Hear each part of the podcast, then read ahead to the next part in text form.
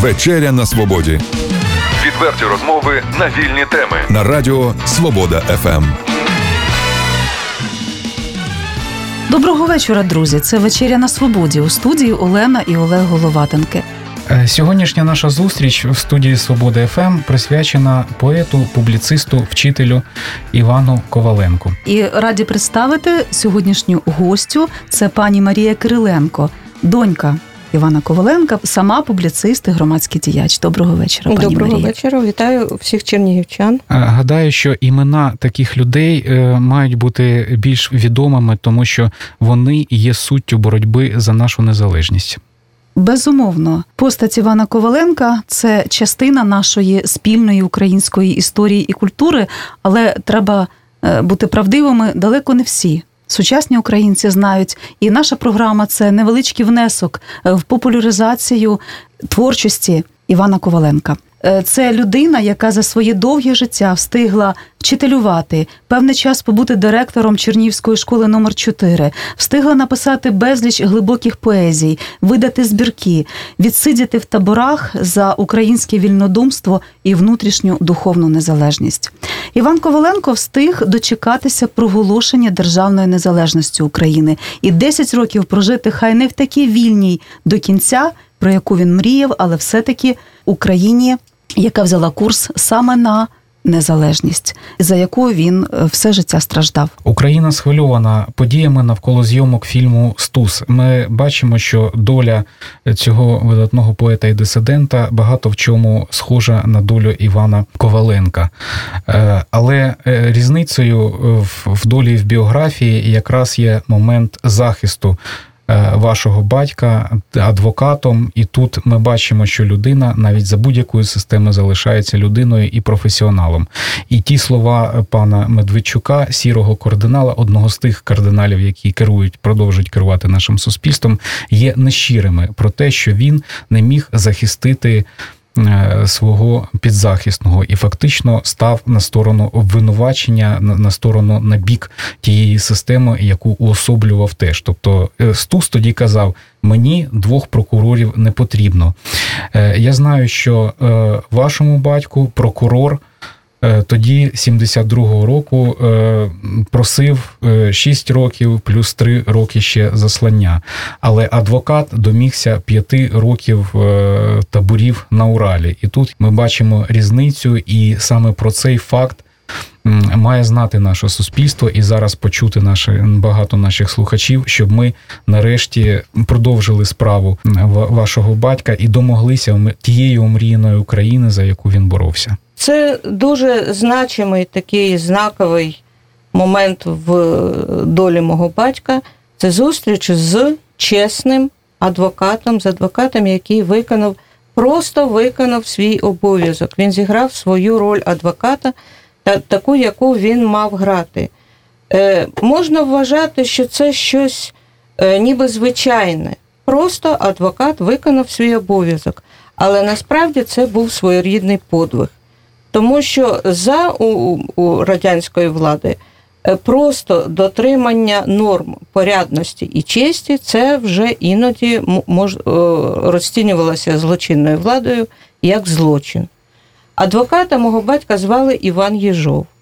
Він е, настільки серйозно, настільки сумлінно поставився до своїх обов'язків, що зменшення строку політичному в'язню в ті е, роки це була просто фантастика. Такого практично ніколи не бувало. Але він це зміг. Він е, виголосив е, таку е, полум'яну промову, що справи враження ну, не тільки на, скажімо так, слухачів, але і на е, суддів. Е, він спеціально, оскільки суд був закритий, е, і навіть е, моя мама, яка теж її викликала як свідка, вона не могла бути присутньою під час промови адвоката. Він спеціально так голосно промовляв свою промову захисника, що секретарка перелякана кинулася зачиняти вікна, тому що було, могло, могли ці слова почути під вікнами суду. От. Але що ж, 5 років, здавалося б, це теж термін. Але фактично, вся наша сім'я, е, все життя ми згадували цього адвоката як людину, яка врятувала батькові життя. Батько був дуже немолодим, е, йому вже було 54 роки і дуже-дуже хворим. У нього була купа хронічних захворювань. І ми абсолютно всі певні, що якби не зменшення цього терміну, він би не пережив ні ув'язнення, ні тим більше заслання, яке дуже часто мало умови набагато більш суворі, аніж табірні. Е, тому е, за будь-яких умов, за будь-якої системи людина е, має можливість залишатися людиною. Вона може бути полум'яним адептом злочинної системи і впроваджувати її, підтримувати її, розвивати її. Вона може бути таким собі конформістом, е, який тихенько підлаштовується під різні правила гри, в тому числі і е, тоталітарного режиму. Е, може бути людина, яка зберігає своє обличчя, яка навіть в межах системи, навіть в межах тиску згори, вона все одно залишається людиною. Це певна, це важка роль, це роль на межі на межі, коли тебе ще не заарештували, ще не переслідують, але ти все одно залишаєшся порядною людиною. Ну і звичайно, є дисиденти, доля яких завжди важка, складна і, на жаль, передбачувана. Пані Марія, любов е, вашого батька до України була настільки великою, що вірші публікувалися в Чехословаччині, зокрема в місті Пряшеві. Е, наскільки мені відомо, 68-го року він засудив радянську цю інтервенцію і назвав її фашистською. Навіть ви можете зацитувати ті рядки, які найбільш вдарили по вухах тому режиму, за які власне його піддали репресіям. Е, я хочу трошки зупинитися от на празькій весні на відлизі, яка певною мірою відлига була і в Радянському Союзі. Празька весна вона уособлювала надію всіх народів Радянського Союзу на потепління, на демократизацію, на якісь прогресивні зміни. І фактично вторгнення військ е, радянських в Чехословаччину це був поворотний момент, це, це був крах.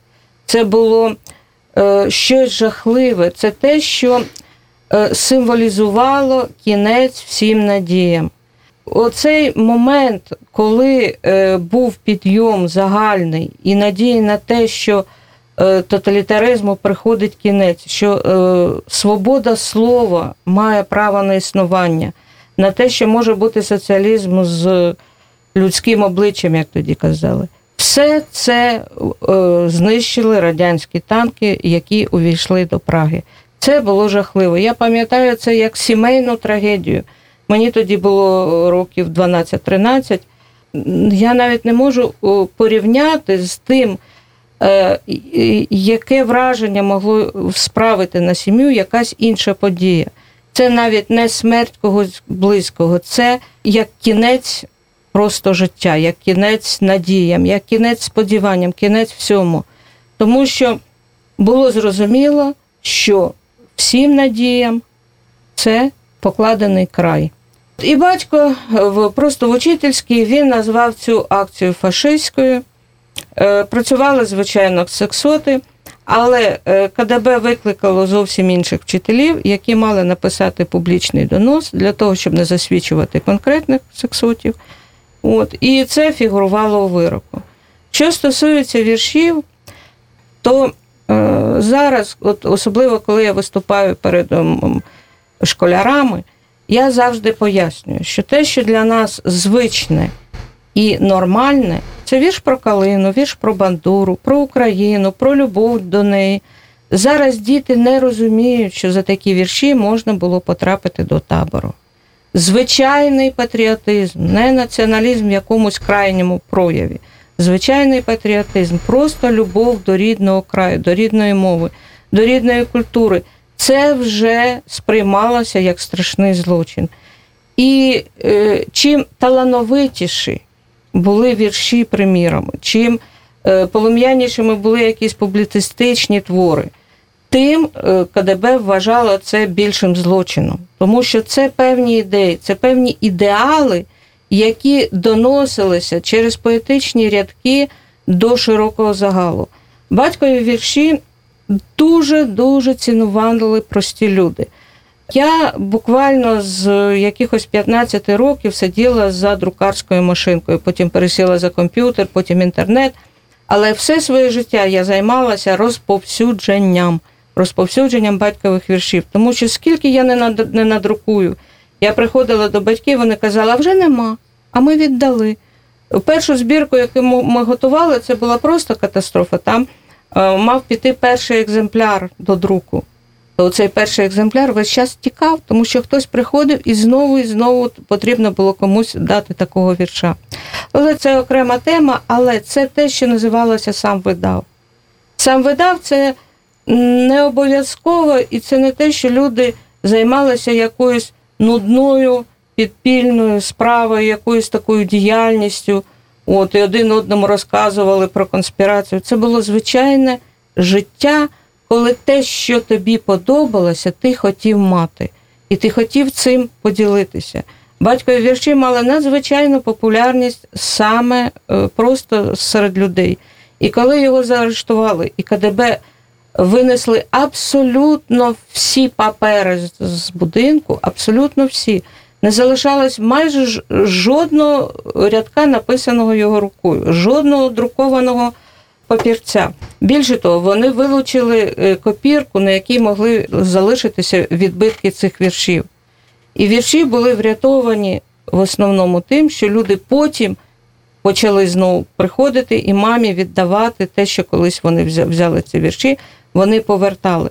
Це вірші дуже важкої, складної долі, але водночас це вірші і щасливої долі.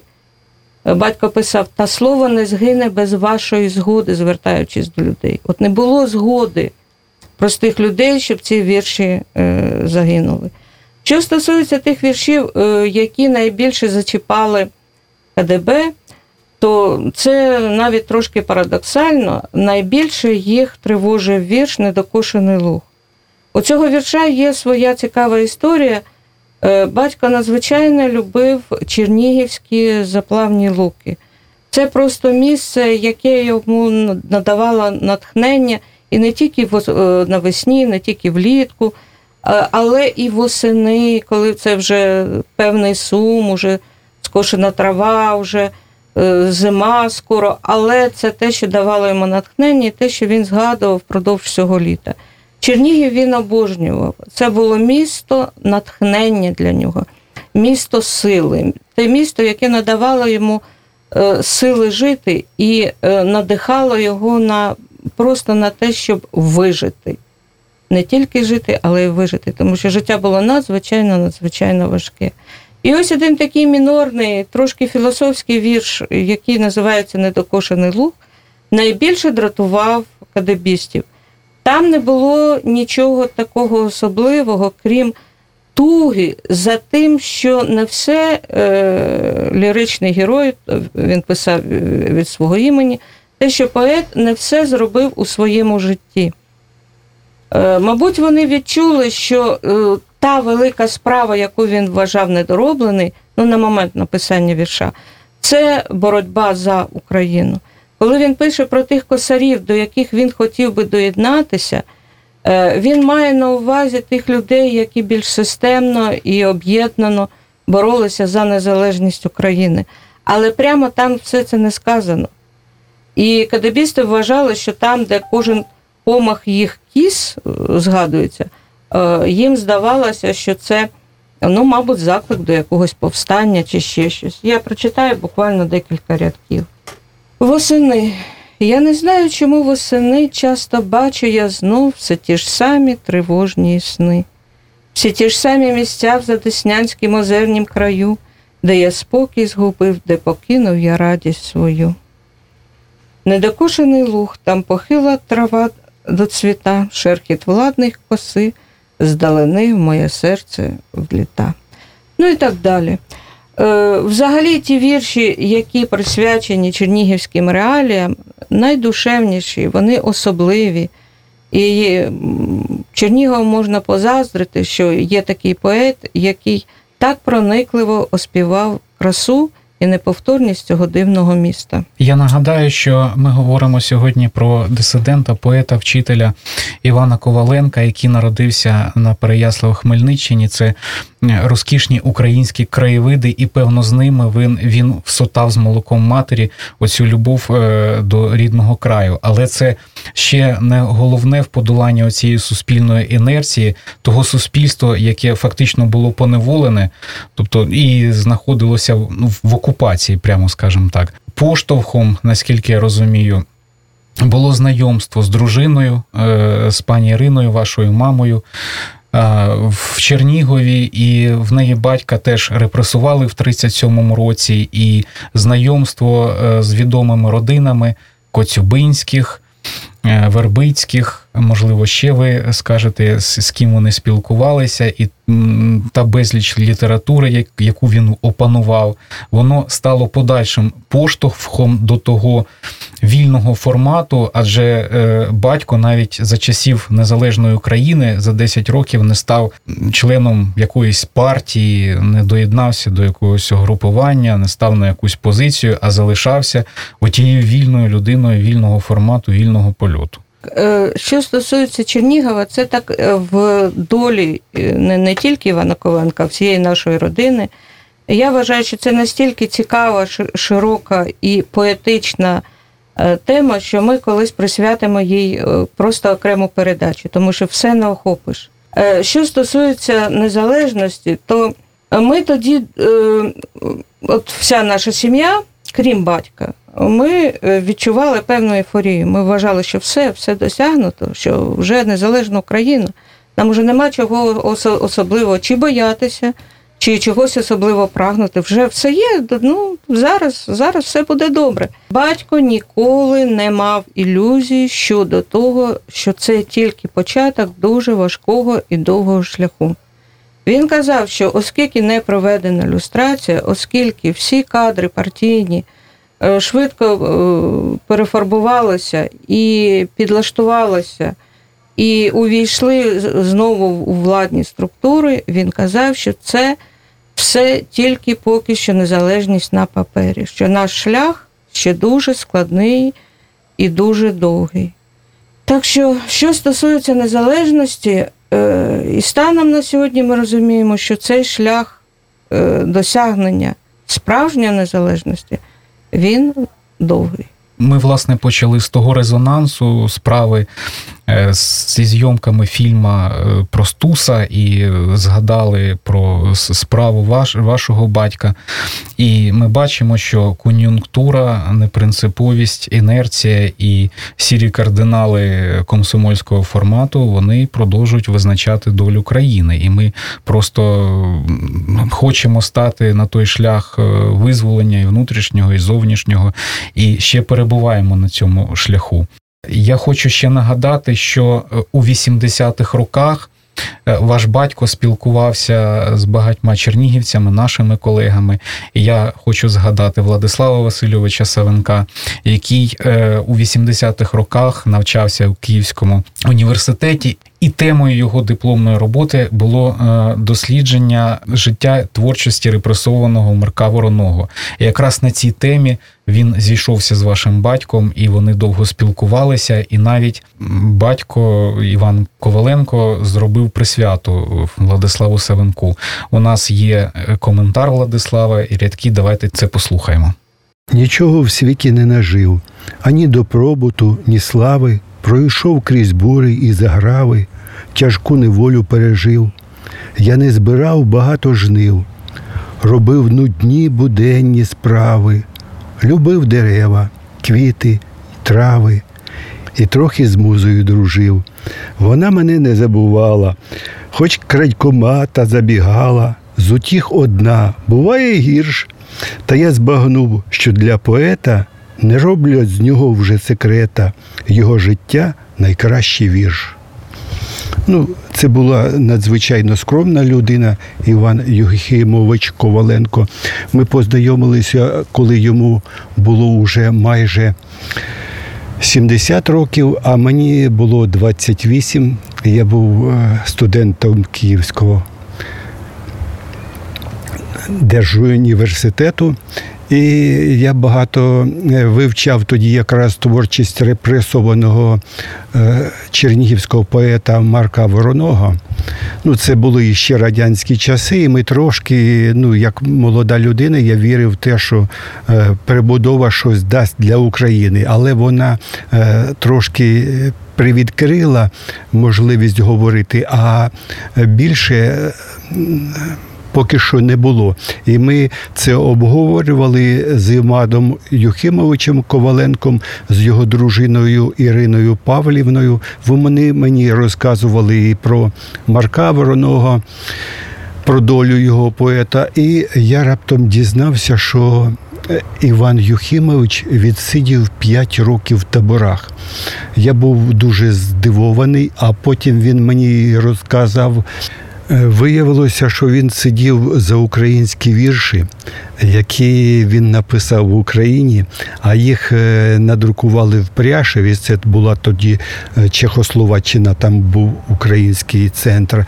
І потім ті вірші передрукували в Канаді, і його по суті посадили за антирадянську агітацію тоді. Бо ту любов, яку до України, які, яку несли його вірші ну, простими звичайними словами не можна передати. Мудра людина, яка пережила уже е, так звану відлигу 60-х років минулого століття, він мені казав: ну, те, що Горбачов там сказав, це можливо і є тим знаком для того, щоб почали говорити, а потім прийдуть репресії знову і придушити. І тому е, ми вже пізніше, е, на початку 90-х, ми хотіли відірватися від Росії, щоб не було того впливу, щоб ну, нас не душили просто. Ну, До цього часу е, від обіймів. Які нагадують удушення Росії, нам не вдається вирватися. Владислав Васильович, я знаю, що він присвятив вам свої поетичні рядки. Можете зацитувати? Так, це було для мене несподіванкою. Владиславу Савенку. Наше слово в облозі, а доля в лісах заблукала. А ми вистоять мусим, хоч нас залишилося мало. Нам молитва і подвиг, нам ще рано йти в ченці, бо живий ще Дніпро хоч потоплені наші пороги, наша дума живе, і у канів ведуть всі дороги, і перо, наче шаблю, ми будемо тримати в руці. 1988 рік Чернігів. Отже, це вечеря на свободі присвячена життю творчості і долі е, дисидента, поета, вчителя Івана Коваленка.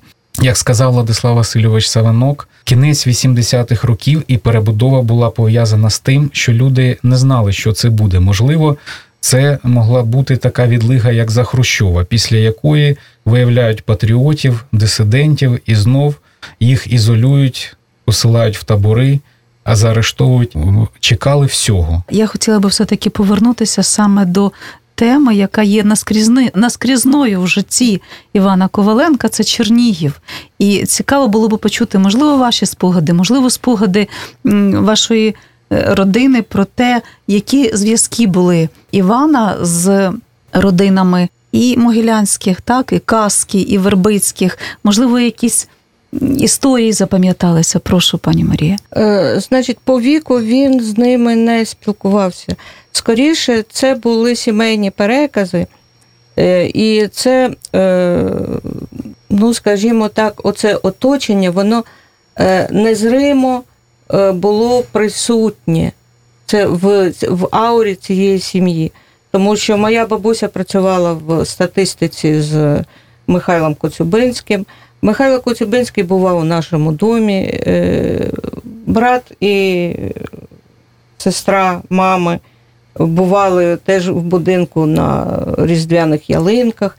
Тобто, це була е, повноцінна е, дружба з сім'ями. Багато років моя бабуся листувалася і бачилася з донькою е, Михайла Коцюбинського Іриною.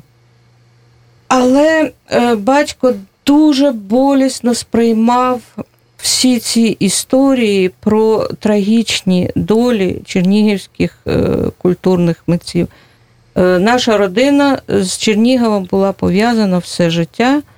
Е, Бабуся, мамина мати, е, жила тут по півроку аж до самої смерті на 98-му році життя. Всі ми завжди, це можна назвати паломництво. Щороку ми приїздили в Чернігів, і зараз вже я зі своїми дітьми так само приїжджаю. Ми не уявляємо нашого життя без Чернігова. Пані Марію, наскільки я розумію, ви зараз е, живете е, в Боярці під Києвом, це Києво-Святошинський рай- район. В цьому сенсі ми майже земляки. У мене смала мала батьківщина це село Лука Києво-Святошинського району. Це майже там Боярка, Бобриця, це ну зовсім поряд. Ми знаємо Івана Коваленка як е, людину надзвичайної сили сили волі. Він подолав хворобу і поступив е, свого часу в університет Київський, е, вивчав мови. А потім, коли він був директором Чернігівської школи номер 4 е, далі все-таки переїхав в Боярку, щоб довчитися, тобто здобути до кінця цю вищу освіту. Е, Скажіть, вам Чернігів, ну він, напевно, що тягне сюди. Ви щороку приїжджаєте, є мамина хата. Як от оцей розрив між Черніговом і Бояркою? Чи плануєте ви цю хату зробити, можливо, якимось музеєм? А може і не розрив, я додам, може а, навпаки, а може як і доповнення, тобто люди, людині постійно потрібні зміни. Тобто вона на тій благословенній Київщині, тут вона е, на Деснянські луки приїжджає. Е, Я знаю, що ви дуже любите Десну, озеро, те, яке поряд знаходиться. От е, розкажіть трішки про це. Ну, е, на жаль, хати немає. Є маленький маленький шматочок, який залишився від, скажімо, від всіх тих потрясінь, які пережила сім'я. Що стосується розриву, мені б здається, що краще говорити про якесь взаємне доповнення. Тому що е, Боярка це передмістя Києва, там більш е, стрімке, більш е, динамічне життя, це близькість до столиці, це трошки, скажімо, трошки інакший темп, але Чернігів це місто, де відпочивати це просто найкраще. І я вірю, я бачу, як розбудовується Чернігів, які прекрасні сквери, які прекрасні фонтани. І хочеться сказати, що це дуже правильний шлях обрало місто, тому що для відпочинку нічого кращого, ніж Чернігів, немає. Наш друг сім'ї, академік Мацука, який об'їздив всі європейські міста і взагалі півсвіту, він любив привозити своїх закордонних друзів до Чернігова. Він во- возив і французів, і італійців. І е, люди, які, ну скажімо, бачили інший рівень комфорту, можливо, ухоженості, там, розбудови і так далі, всі дружно казали, що Чернігів це абсолютно особливе місто. Тому, розвиваючи Чернігів як місто відпочинку і туризму, це дуже-дуже правильний підхід. Хочу зробити комплімент, не знаю, чи місцевій владі, чи активістам, чи, чи просто чернігівчанам, але це е, дуже правильно. Е, Чи була така думка увічнити пам'ять батька в Чернігові саме? Можливо, е, хтось допомагає вам або навпаки не допомагає популяризувати творчість і спадщину його. То, ну, власне, Чернігів гідний того, щоб ім'я Івана Коваленко було і зараз в його історії. Е, Ви знаєте, я е, все життя присвятила, ну, скажімо, значну частину свого життя я присвятила е, збереженню пам'яті про батька. Але завжди у мене був такий підхід. Я допомагаю тим, хто робить. Я допомагаю тим, хто виявляє ініціативу. Коли в Прияславі Хмельницькому була виявлена ініціатива на школі, де він вчився, зробити меморіальну дошку, значить, я підтримала морально і так далі. В четверту школу я відносила книжки батькові, нагадувала, що він був директором цієї школи, тобто вони знають. Такої ініціативи не було. Якщо така ініціатива буде, ну я з, радістю морально підтримаю. Доречно згадати про принцип дієвого патріотизму, який відстоював Іван Коваленко, і говорив про те, що е, замало. Хотіти щось змінити, важливо щось робити. Він робив це завдяки е, своїй поезії, завдяки тому, що він фактично не мовчав. Правильно він засвідчував свою позицію Він організовував через свою учні творчість. гуртки е, ще з 50-х років, наскільки я розумію. Е, Справа в тому, що дієвий патріотизм він складається, можна сказати, з двох основних складових. Перше, це сумлінно робити ту справу, яку ти робиш. Це якщо ти вчитель, то бути вчителем на вищого гатунку. Якщо ти лікар, то це бути некорумпованим, прекрасним, гарним фахівцем. Друге, це дбати за свою сім'ю, це дбати за своїх дітей, вирощувати їх достойними людьми. І третє це включеність в життя громади.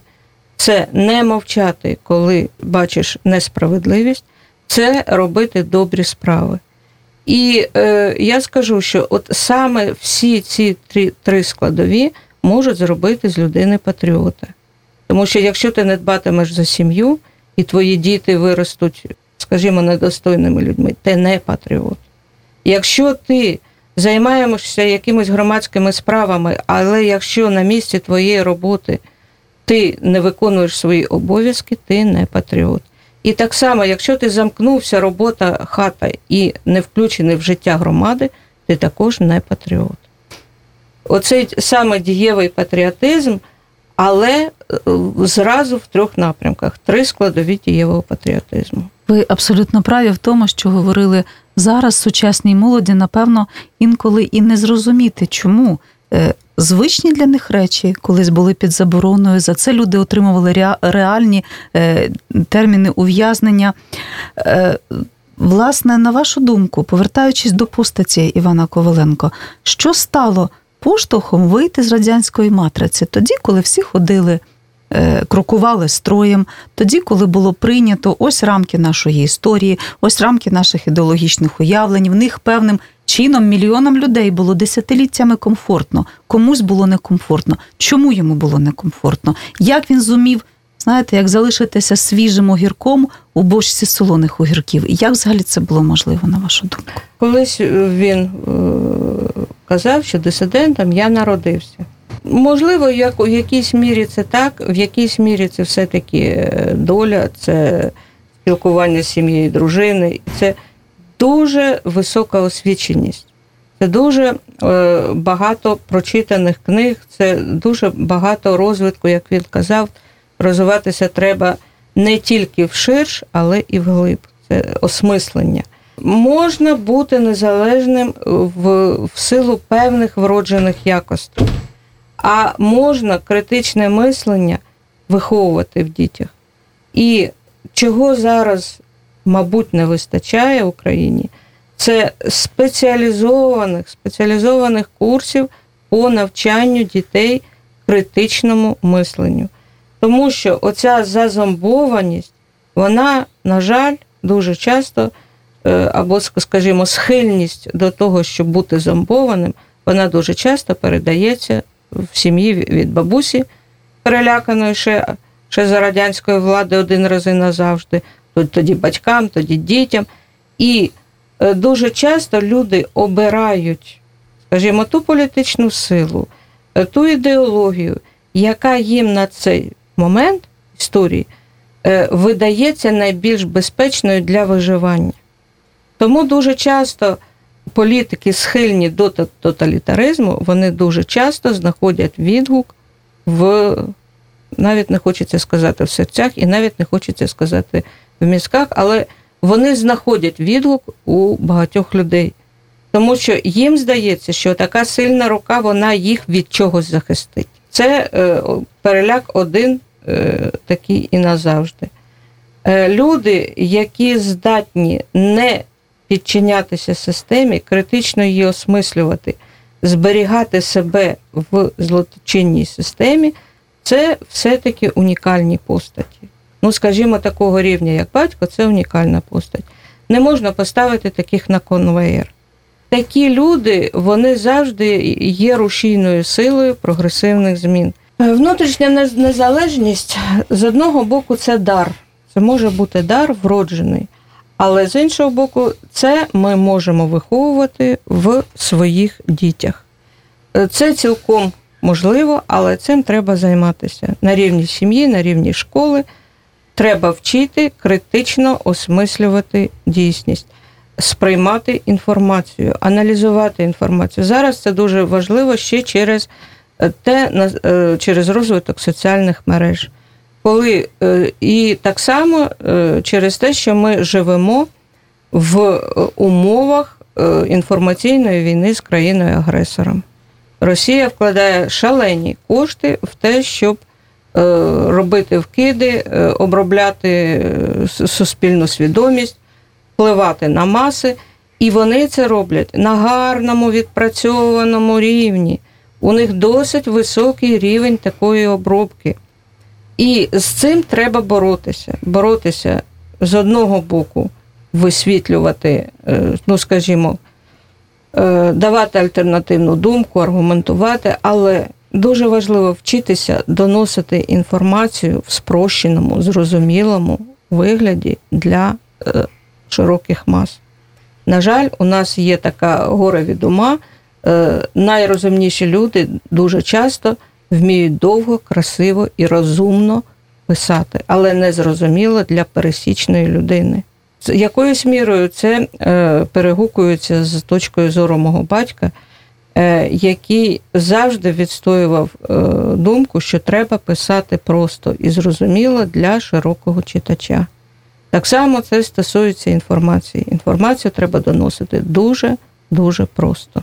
Пані Марія, як вам вдається доносити інформацію про вашого батька, поета Івана Коваленка, його творчу спадщину до сучасників, можливо, до молодого покоління? І тут я питаю ще в практичному моменті, тому що нас слухає велика аудиторія слухачів, і серед них також є педагоги, люди, які працюють з дітьми. Можливо, їм просто підказати, де можна знайти інформацію, яким чином популяризується творче надбання Коваленка. Зараз все як завжди. Інтернет. Я веду сайт поета Івана Коваленка, де зібрані статті про нього, всі його вірші, е, публіцистичні твори про нього, е, де можна скачати всі пісні, дізнатися про фестиваль імені Івана Коваленка. Цього року вже сьомий рік відбувається в Боярці фестиваль імені Івана Коваленка, який е, має декілька конкурсів. Це конкурс чітців. Е, Це вокальний конкурс, конкурс гітаристів досить високого професійного рівня. Е, Не знаю, чи буде оголошений цього е, року конкурс Віршована мелодія текстів для пісень, але можливо це буде вже і на наступний рік. Фестиваль набирає сили, набирає обертів. Дітям зрозуміло, от найкраще доносити інформацію через діяльність, через сценарії, через вечори, через заходи, через вірші.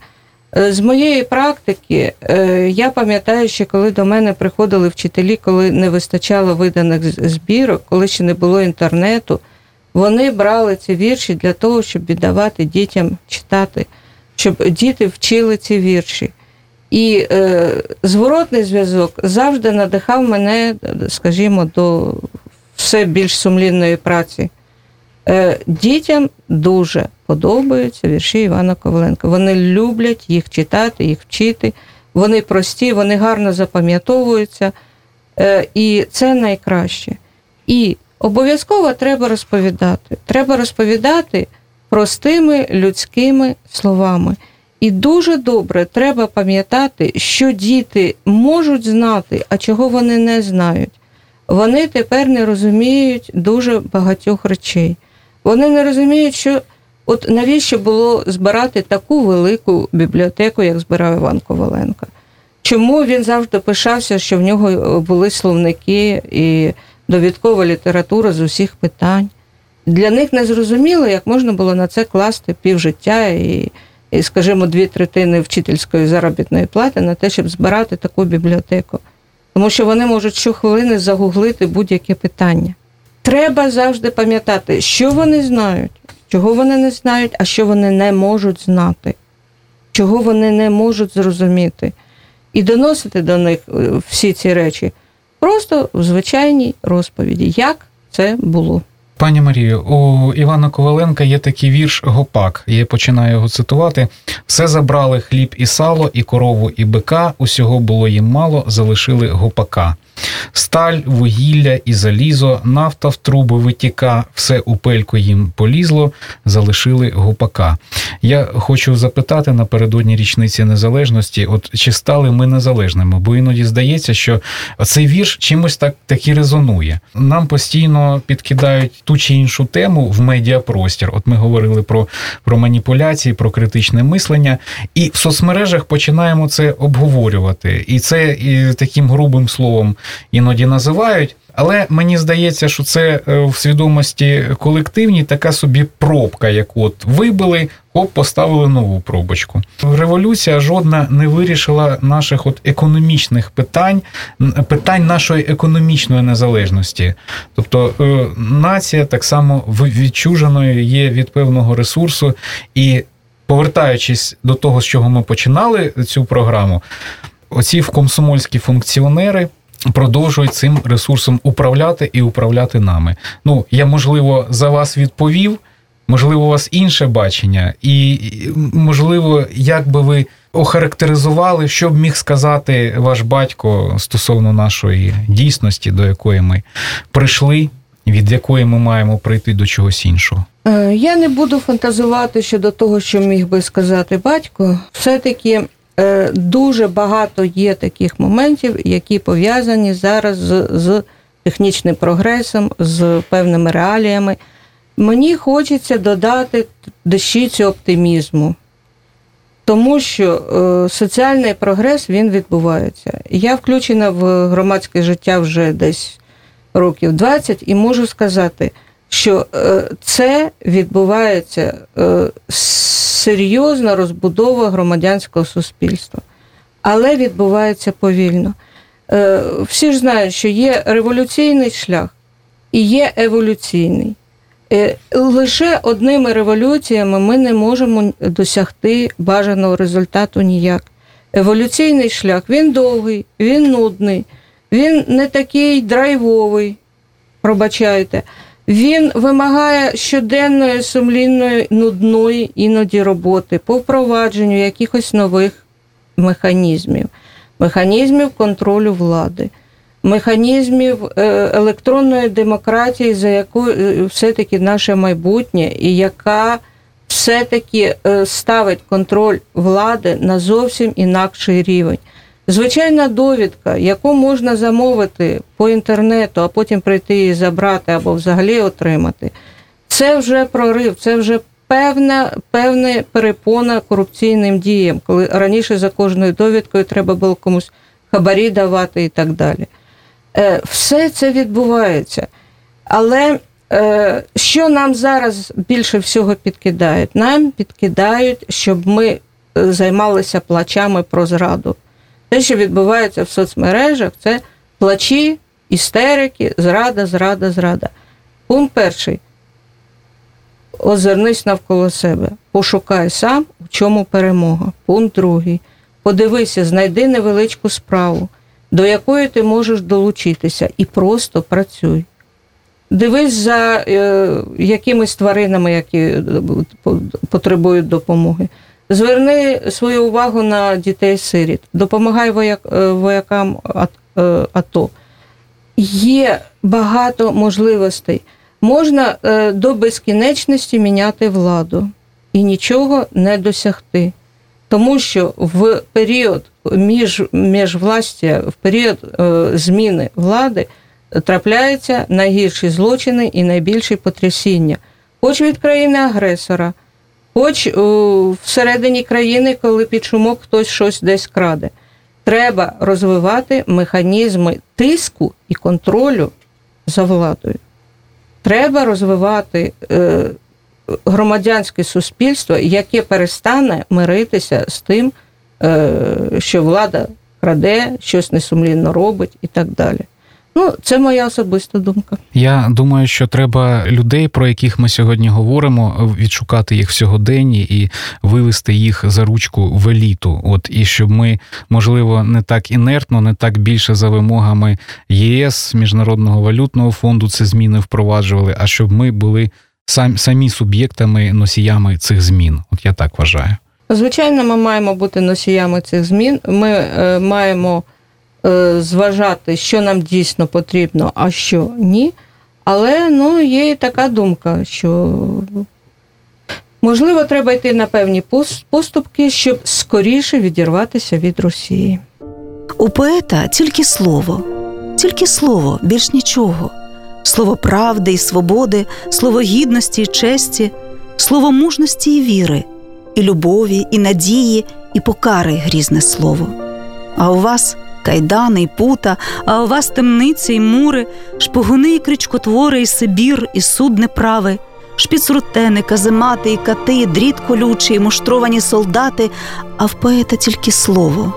Тільки слово, більш нічого, тільки думи на папері, тільки думи, тільки муки, тільки помисли високі, білі за рідну Україну, за народ її в кайданах. Пані Марія Кириленко, публіцист, громадський діяч, донька українського поета-дисидента Івана Коваленка, сьогодні була гостю вечері на свободі. Дякуємо за те, що завітали до Чернігова, прийшли до нас у студію, поспілкувалися, розповіли, можливо, для когось вперше з слухачів, які почули про постать Івана Коваленка, зацікавляться, знайдуть більше інформації. Інформації, як ми зрозуміли, достатньо вже в інтернеті. Варто цікавитися і залишається додати. Друзі, не будьмо байдужими до е, того спадку, який залишили люди, які фактично виборювали волю для України. Будьмо українцями усвідомленими за станом душі. Шануймося. Дякую вам. Дякую. Відверті розмови на вільні теми у програмі Вечеря на свободі Тричі на тиждень у понеділок, середу і п'ятницю о 18.00. на радіо Свобода ФМ.